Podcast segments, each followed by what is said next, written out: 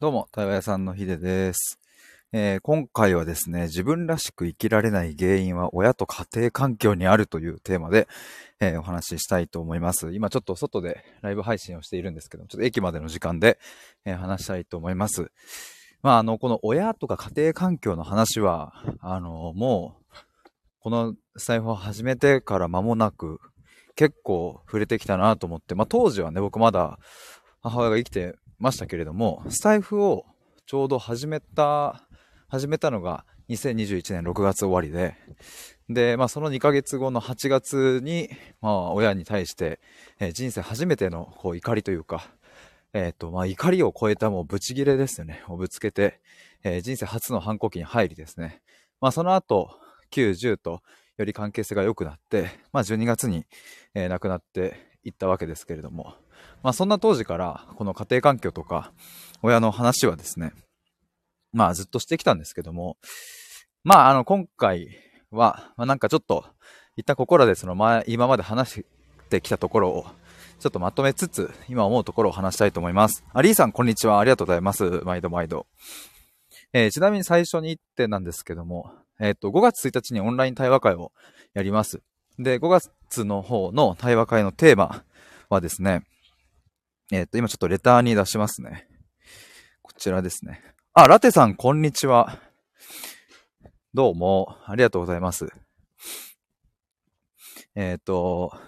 今回5月1日の方の対話会はですね、あ、ここにテーマ書いてないか。詳細ぜひ飛んでいただきたいんですけども、えっ、ー、と、概要欄にリンクも貼っておきますので、アーカイブ聞いてくださっている方見てみてください。えー、自分らしく生きるって何だろうっていう、えー、そんなテーマでの対話会です。自分らしく生きるためにはどうしたらいいのかではなくて、自分らしく生きるってそもそも何なのか。そもそもです。自分らしく生きたいと願う、すべての人に届けたい、この、えっ、ー、と、まず自分らしく生きるって何なんだろうって考えるところからがスタートであり、まあ、なんだろう、これがスタートでありゴールでもあるような感じもするんですけどね、僕は。まあ、それを対話会でやっていきます。5月1日夜9時から、えー、参加費無料です。で、今回は定員3名で、えー、やります。先着3人でやりますので、えー、もしよかったら僕の公式 LINE から対話会に参加したいとご連絡ください。で、昨日ね、早速、お一人から申し込みいただきましたので、えー、残りお二人になります。えー、もしよかったらお待ちしております。えっ、と、アリーさん、プロフィール拝見させていただきます。ありがとうございます。野球、野球頑張ってました。ポジションはですね、えー、サードとか、ファーストとか、ショートとか、内野が多いですね、ピッチャーとかやっておりました。えっ、ー、と、あ、リーさん、ラテさん、はじめましてと。リーさん、ヒデさんの固定コメントすごいわかるなと。内野いいですね。ありがとうございます。そう、僕が今固定コメントにしているのはね、自分らしく生きられない原因は親と家庭環境にあるという、まあ今日のタイトルなんですけども、ちょっと本題に入りたいと思いますが、あの、まあ、先日ですね、僕、自分らしく生きるって結局何なんだろうっていうのを、ちょっと言語化してみたんですよ。僕なりにね、ちょっと思いつくままに、えっ、ー、と、夜中の多分2時ぐらいだったかな。そもそも自分らしく生きるとは何なのかっていうことを言語化してみて、で、その後にですね、じゃあそれができてない原因って何なんだろうっていうふうに考えてったんですよね。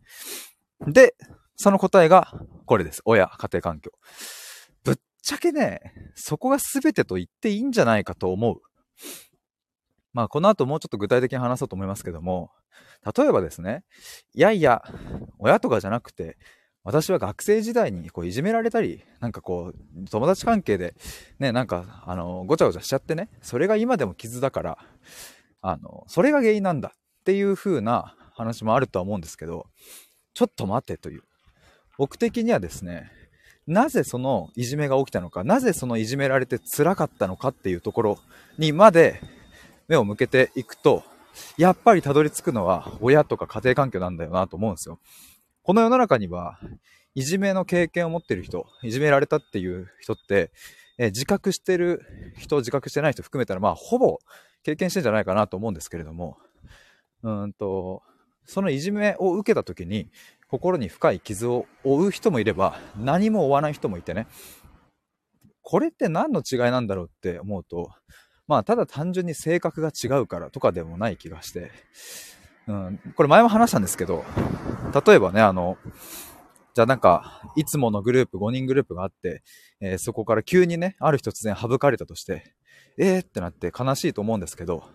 まあここで、人はいろんな感じ方があると思うんですよ。省かれて悲しい、辛い、苦しい、自分ってダメなのかなみたいな感じ方もあれば、一方で、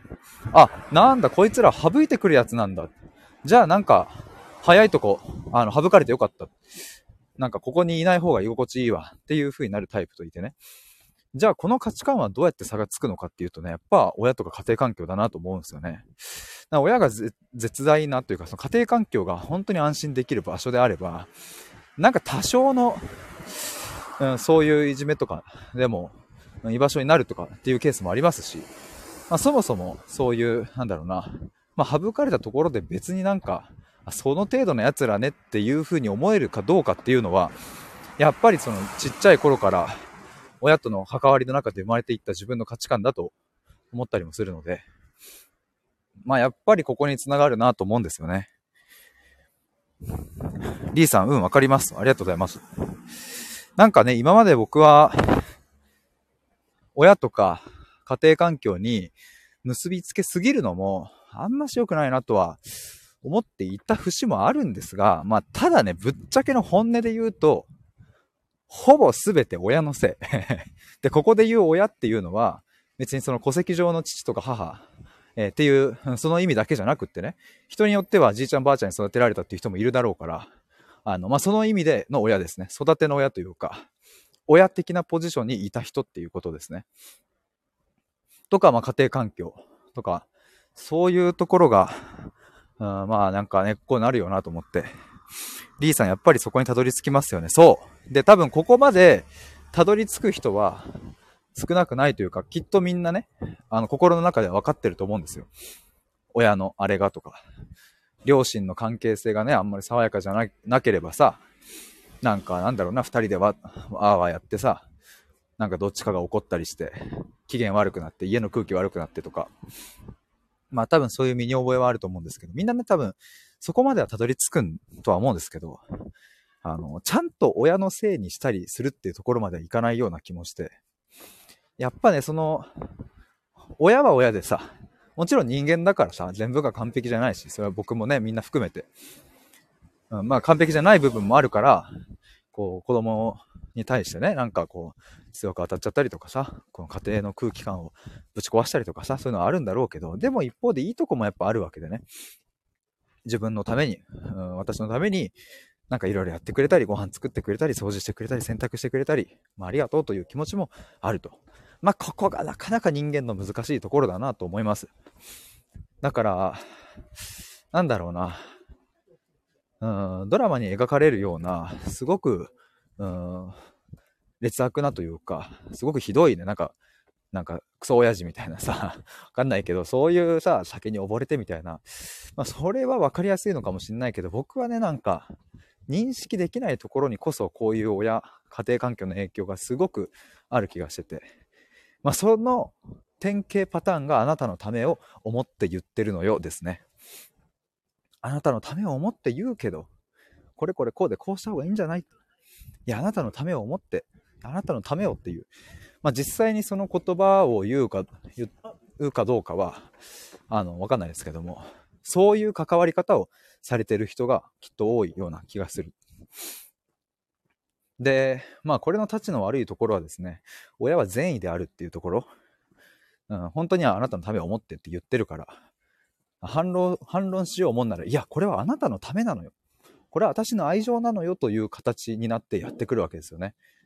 まあ実際それも言葉にするかどうかは別ですけども、そのような関わり方をされると、それを拒むっていうことが、うん、なんかすごく罪悪感に駆られるというか、断れなくなっちゃうっていう。でね、このさっきのいじめの話じゃないですけども、そこで断れないっていう関係性が親子関係でベースになると、何が起こるかっていうと、それが自分の対人関係におけるあり方の一つになるわけだから、うん、だから例えば友達だったり同僚だったり、なんかそういう仲間から、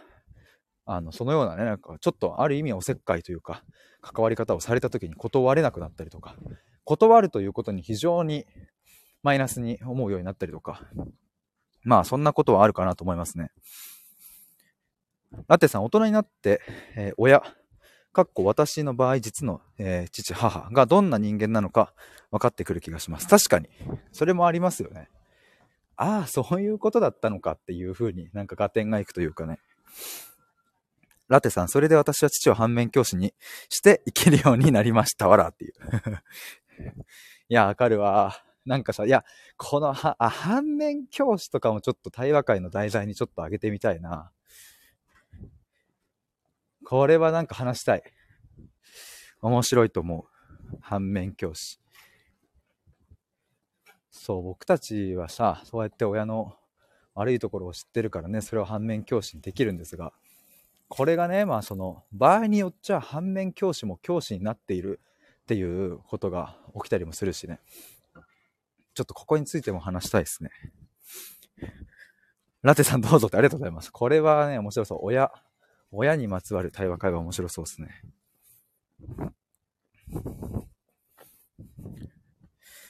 まあ、ちなみにね、そう、さっき言った夜中に言語化した時のやつを最後にちょっとお話しして終わろうかなと思うんですけども、自分らしく生きるって一体どういうことっていうのをちょっと箇条書きにして書き出したのでちょっと読みたいと思います。えー、自発的、えー、主体性がある、えー、傷ついても修復できる。自分の中の信念や美学がある。自分が嫌いなことを自覚している。短期的な成果だけを追わない。人生を俯瞰することができる。自分に対する信頼感がある。ここぞという時は本音で話せる。表面的なことだけで判断しない。自分をじっくり観察できる。自分を褒めたり認めたりする対象にしない。えー、主語に私が来る。え、ー、と、自分と他者は違う存在だと知っている。すぐに答えを出す時と待つ時のバランスが取れる。白黒思考にとらわれていない。自分の未来に対して希望がある。自分の過去に対して意味を見出している。相手に対しても相手らしく生きてほしいと思える。自分らしさは成長とともに変化すると知っている。好奇心が爆発する領域がある。みたいな感じです。でももっとあるんですけど、多分書き出すとね。自分らしく生きるって、こういうことかなと。あ、もっちゃさん。反面教師の会予約します。あ、マジっすか？本当に、あ、じゃあやろうかな。6月か。な、なんかちょっとテーマ、なんかその、テーマ、どういう題名が良さそうですかね？反面教師。まあ、とは何かだとちょっとなんかあれかな。反面教師。何がいいだろうもっちゃさんこんにちは。なんかちょっといい感じのテーマ思いついたら、あの、教えてください。僕それそのまんまテーマにしようかな。果たして僕たちは反面教師をちゃんと反面教師にできるのかっていうところに僕は結構興味関心もあったりして。実は反面教師っていうのは僕たちにめちゃくちゃ教師になってるっていう。そういう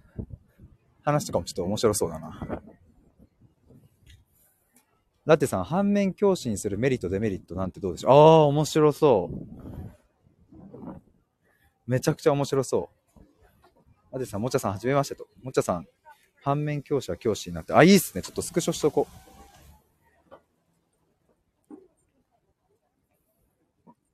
いい。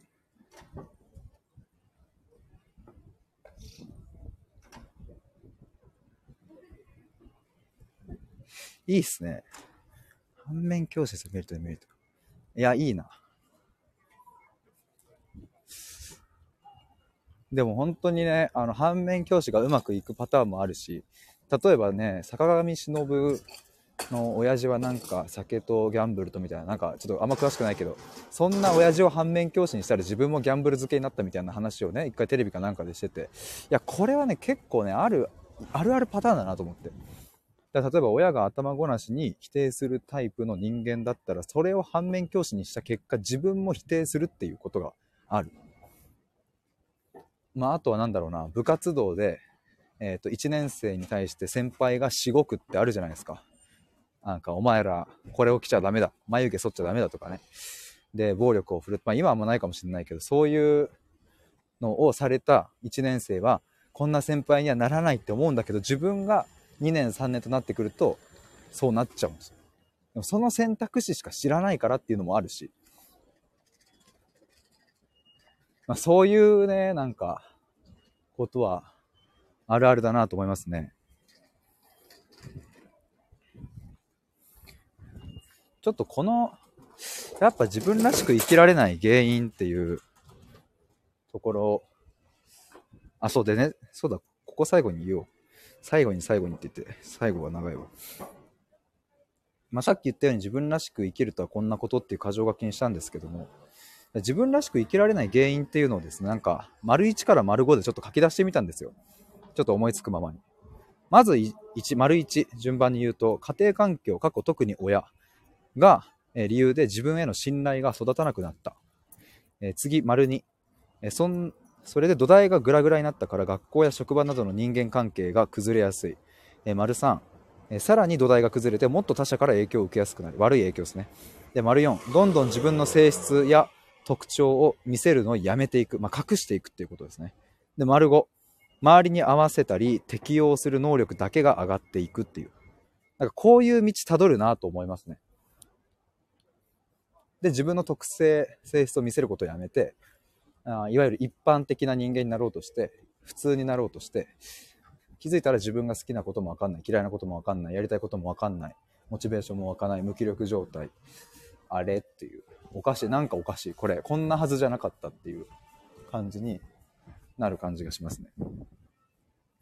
ラテさん、〇〇みたいになりたくないと考えれば考えるほど自分を苦しめますよね。まさに。まさにそうですね。前もなんかそんなような近い話した気がするんですけど、なんか例えばさ、ピンク色の像を考えないでくださいって、今僕が言ってピンク色の像ね、それ考えちゃダメですって。絶対考えないでくださいって言った瞬間に多分皆さんの頭の中にピンク色の像が浮かんで やばないとか浮かびまくると思うんですよね。絶対ピンク色の像考えちゃダメですよ。いきますよ。よーい、スタートって言って もう多分浮かんでる。ピンク色の像が みたいな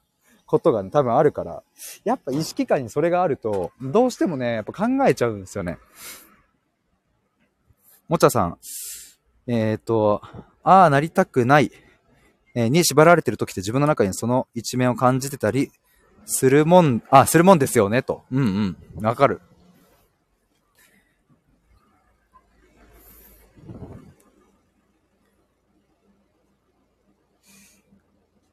まあ、かといってね、じゃあ、そういうのも全て一気に手放せるかっていうと、なかなか難しくって、どうすればいいかっていうと、多分、あの、多分っていうか、考え続けるっていうところが一個ゴール。もうこれいろいろね、なんかもう矛盾してることだったり、まあ、いろいろあるかもわかんないですけども、ああ、なりたくないっ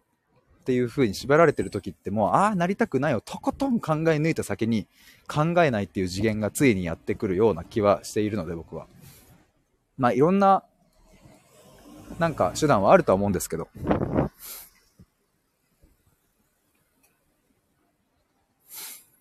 いや、これ面白いですね。あとなんか書いたかな、メモに。ちょっと、あ、他にも、ちょっとこれ、ちょっと読んでいこうかな。ちょっとこれ僕が先日夜中に書き出した文章なんですけども、えー、っと、自分らしく生きられないのは親、家庭環境が原因である。というふうに言い切ったことはないけど、もはや言い切ってもいいのかもしれない。きっと例外はあるのだろうけど、自分が今まで対話をしてきた中で、親や家庭環境に全く問題がなかった人はいない。対話のコミュニティや単発セッション、対話プログラムだったり、えー、業務委託の転職支援、まあ、その、その全てで必ず親、家庭環境に結びつく。大学4年生の時にやっていた就活支援でも40人くらいの後輩と話したけど、その時も親とか家庭の話になった。そこに行き着かない人はいない。で、さっききっと例外はあるのだろうけどと書いたけど、正直例外もないのかもしれない。仮に両親不在であったとしても、それはつまり親がいないという環境がゆえに生まれた価値観もあるし、仮にそういう施設の中で育ったとしても、その施設の両母さん的な存在が親になったりもすると。どんな人間であろうと赤ちゃんという時代があるのは紛れもない事実で、その時にはどうしたって親、または親的な存在がいなければ育っていけない。だから現時点で生きている人は100%親の影響を受けている。親の影響を受けていない人がいるとすれば、その人はもうすでに亡くなっている。えー、かっこ親からの援助や社会からの援助を受けられなかったから。まあ、だから繰り返しになるけど、現時点で生きている人は全ての人間が、あ、現時点で生きている全ての人間が親や家庭環境の価値観に影響されていると言い切っていい。まあ、ここで言う影響っていうのは何もあの悪いことだけを言っているわけではないですね。もちろん僕が今こうして発信してるのもさ、親の、ね、影響を受けてるし、少なからず。いいこともあるし。でもなんか悪いこともあるし。どちらでもないものもあるっていうことですね。で、僕はこの2年間で母親との関係性はもちろんのこと、父親もそうだし、弟も兄貴も、おばもおばあちゃんも、みんなの関係性を見直した。蓋をして棚上げしてきた問題を全て開けてきた。親ともじっくり対話した。自分とも向き合った。だからわかる。家庭環境がどれだけその人の人生に関わっているか。どれだけ自分の自信や自己肯定感や自分らしさに関わっているか。この経験をしてきたからこそ、たくさんの人の人生と向き合ってきたからこそ、その人の中に眠っている本当のその人らしさにまでアクセスして蘇らせることができるみたいに書いております。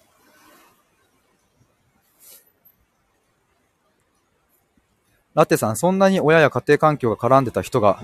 いたんですか？あの、多分ね、いない人がいなかった僕、多分本当に、マジで一人もいないって言い切れるぐらいというか言い切っていいかも。本当にいないですね。で、えっと、まあ、ここで言う影響っていうのはさっき言ったように、いい影響もね、まあもちろん入ってるから、なんですけど、まあ特に、まあ悪い影響ですよね。自信とか自己肯定感とか、まあよく考えりゃ当たり前のことなのかもしんないですけどね。でもなんかこうやって言い切ってしまうのもちょっと危険なような気もしたから、あんまり今まで言い切ってこなかったですけど、うん、でも、もうそれでしかないなっていう感じもします。で、まあもちろん後天的にというか、あの、なんだろうな、社会生活を営む中でさ、部活動だったり、学校の中だったり、えっ、ー、と、仕事だったりね、いろんなところでやっぱ自分の価値観って作られていくから、もちろんその親だけだっていうことではないですね。親とか家庭環境だけが自分の、あの、なんだろうな、苦しめてる価値観を作ってるっていうふうに言いたいわけじゃないですけど、でも親が関わってるかどうかで言えば必ず関わってる。ほぼ100。親とか家庭環境がですね。兄弟とかいる方は兄弟もそうだし、まあね、それも、まあそれはそうだよなって話なんですけど。まあでもなんか、あんまりね、そこまで僕も言い切ったことはなかったですけど。まあでもどんな感じで関わってんのかなとも思って、なんかその、親との関係性においてこんなことがあるんじゃないかっていうのをちょっとそれも書き出してみたんですよ、先日、メモに。ちょっとそれも読むとですね、例えば親との関係性において、何かをやろうとするとお前にはできないと否定されるとか、ちょっとした失敗で親の方が騒ぐ。えー、あと大したことじゃないのに親が過剰に心配する。他の兄弟と能力面で比較された。えー、失敗する経験をしないように先回りされすぎた。えー、あなたのためを思ってとよく言われた。えっ、と、最後まで話を聞いてもらえないから、えどうせ親に言っても伝わらないだろうと、え思ってしまう。高をくくってしまう。えっ、と、親がじっくりと深めていく対話をすることができない。えかと思えば自分の話を遮ってきて親の意見を言われる。え両親の関係性が爽やかではない。えどちらか一方、または両方が声を荒げて怒ることがある。え親が家の中でよくため息をつく。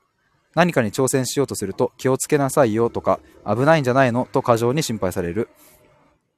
母親と父親の価値観が違いすぎてどっちを信じたらいいかわからない。えー、両親が喧嘩した後に子供へのフォローがない。みたいな感じでちょっとバーっと書き出しましたね。まあ、これらの、あの、ここで言いたいのはね、これが全くない家庭がいいとかっていう話ではないですね。多分、こんなことどこにでも普通にあるので、でもやっぱ大事なのはね、さっきもあのちらっと言いましたけど、その後への子供のフォローだったりとか、どうしてお父ちゃんとお母ちゃんは喧嘩してるのかっていうとこの共有だったりとかね。やっぱそういうところも大事だなと思いますし、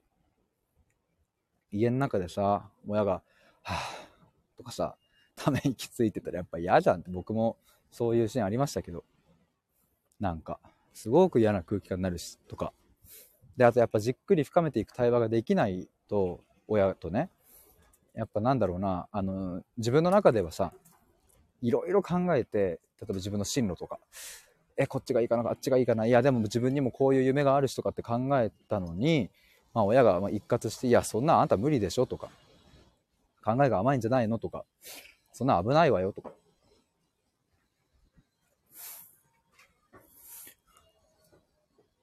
ラテさん、子供から大人に大人になる過程で、まずは親の意見を取り入れるから、そこから大人の第一歩の道が決まっていくから、少なくとも絡んでますねと。うん、そうなんですよね。まあ、これはもう揺るがない事実だと思います。まあ、一応、あの、まあ、大事なところだからもう一回ね、あの、ちょっと話しておこうと思うと、別に親の経験あ、親の価値観が全てではなくって、大事なのは親のとか家庭環境が絡んでいることは間違いないっていう話ですね、ここは。絡んでないことは絶対にありえないっていう。でもまさにそうですね。大人の第一歩の道が決まっていくからっていうのは。もちゃさん、このチェックリストはドキッとしますねと。子供としても親目線でも。確かにな、僕もこれ、えっ、ー、と、自分が、あの、親になった時ちゃんと聞き返そう。お前こうなってねっていう。大丈夫っていう。ドキーン !5 年前の俺言ってたっていう。やばいやばいってなりそう。まあでもほんとそんぐらいやっぱ親も不完全だ。みんな不完全というかね、完璧なんてないから、そこをどう子供とさ、共有していくかですよね。なんか仮にその子供のことを頭ごなしに否定し,、ま、してしまったとして、別に僕それが悪だとも思わないんですよね。結局僕もその親からバーって否定された経験を通して今この発信ができてるから、人生俯瞰してみると、あの、その経験にも意味があったと言い切れる、言えるから。でもやっぱりその傷ついた経験っていうのはやっぱ苦しいもんだったからさ、やっぱその否定しちゃった後に、うん、何かフォローとかさ、ごめんねとか、私も言い過ぎちゃったとかさ、なんかそういうコミュニケーションっていうのが人間だなと思うからね。あ、そうすると、あ、お母さんとかお父さんも言い過ぎちゃうことってあるんだとか、失敗することってあるんだ。で、そういう時にはごめんねって言えば、うん、なんかコミュニケーションができるようになるんだって、そうやって経験を積んでいくと、うんと、本音を話すっていうことへの抵抗とかが多分ね、少なくなっていくと思うんですよね。だから今現時点で本音を言うことに何ら抵抗がない。全然言えちゃいますっていう人は割とね、そこら辺の経験を早いとこ親とやってるっていう。親と言い合ったりとか、うるせえ黙れクソババとかっていう多分そういうのを、あの、言ってたりするんだろうなと思う。まあそんな汚い言葉を作る、使うかどうかわかんないけど、でもそういうなんか腹の底に眠っている感情本音みたいなのをちゃんと言ってるんだろうなと思います。もちゃさん、もう孫までいそうな視点のヒデさん。実はっていう。実は孫がいる。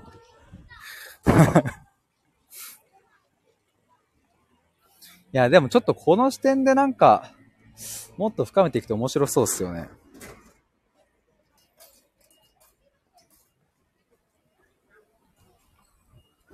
あ、やばい、ちょっと。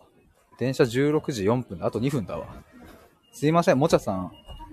ラテさん、ありがとうございました。ちょっとまたこの話は深掘りしたいと思います。ありがとうございました。やばいやばい。切符、切符買わなきゃな。IC カード忘れたぜ。ということで、ありがとうございました。あなたさんありがとうございました。バイバーイ。